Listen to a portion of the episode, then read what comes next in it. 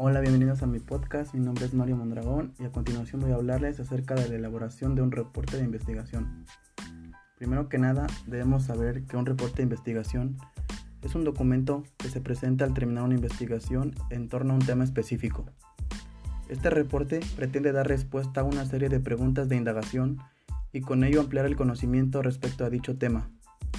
La función que tiene el reporte de investigación es comunicar al resto de la comunidad el problema investigado y los resultados obtenidos. Elementos de un reporte de investigación. Los elementos que contiene un reporte de investigación son los siguientes. Portada.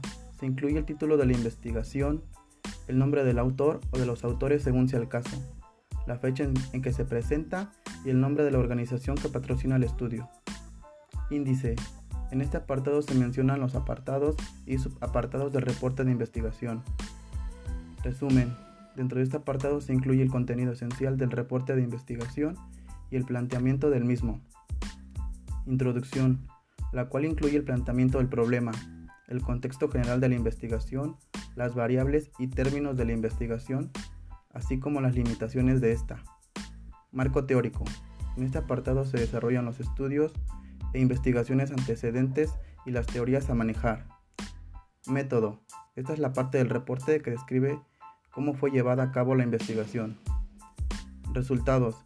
Son los productos del análisis de los datos, es decir, son los análisis realizados y los resultados obtenidos de nuestra investigación. Conclusiones. En esta parte se derivan tus conclusiones, además de explicar la resolución tomada después de haber obtenido tus resultados. Bibliografía. Son las referencias utilizadas por el investigador y se incluye al final del reporte y se ordenan alfabéticamente.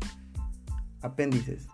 En este apartado se incluyen los formatos del cuestionario, encuestas, hojas de registro, escalas o gráficas que te sirvieron de apoyo para explicar tu problema de investigación.